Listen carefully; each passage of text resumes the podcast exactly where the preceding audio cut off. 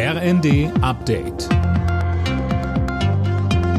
Stündlich neu. Auf den Punkt informiert. Ich bin Mia Hin. Guten Tag. Die Bundeswehr muss in fünf Jahren kriegstüchtig sein. Das hält Generalinspekteur Breuer für nötig, mit Blick auf russische Drohungen gegenüber der NATO, schreibt die Welt am Sonntag. Uwe Schimonek mit den Einzelheiten. Das heißt nicht, dass es dann Krieg geben wird, aber er ist möglich, sagt Breuer. Deshalb müsse man vorbereitet sein, zum einen was Material und Personal angeht, andererseits brauche es aber auch einen Mentalitätswechsel in Bundeswehr und Gesellschaft, so Breuer. NATO-Generalsekretär Stoltenberg hat unterdessen die Verbündeten Staaten dazu aufgerufen, ihre Munitionsbestände wieder aufzufüllen und die Ukraine weiter zu unterstützen.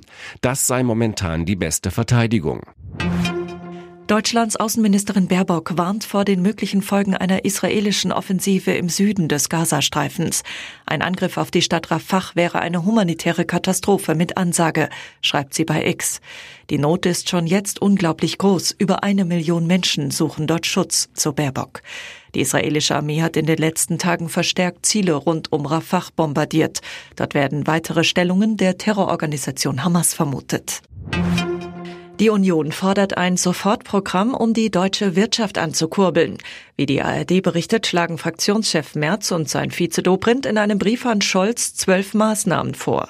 Philipp Rösler. Darin fordern sie zum Beispiel, die Sozialabgaben auf 40 Prozent des Bruttolohns zu begrenzen. Außerdem sollen Überstunden für Vollzeitbeschäftigte steuerlich begünstigt werden.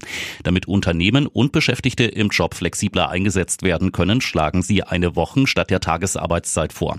Die Union will ihr Maßnahmenpaket jetzt so schnell wie möglich in den Bundestag einbringen. Ein Lottospieler oder eine Lottospielerin aus Bayern hat den Euro-Jackpot geknackt. Laut Westdeutsche Lotterie hat der Glückspilz mehr als 63 Millionen Euro gewonnen.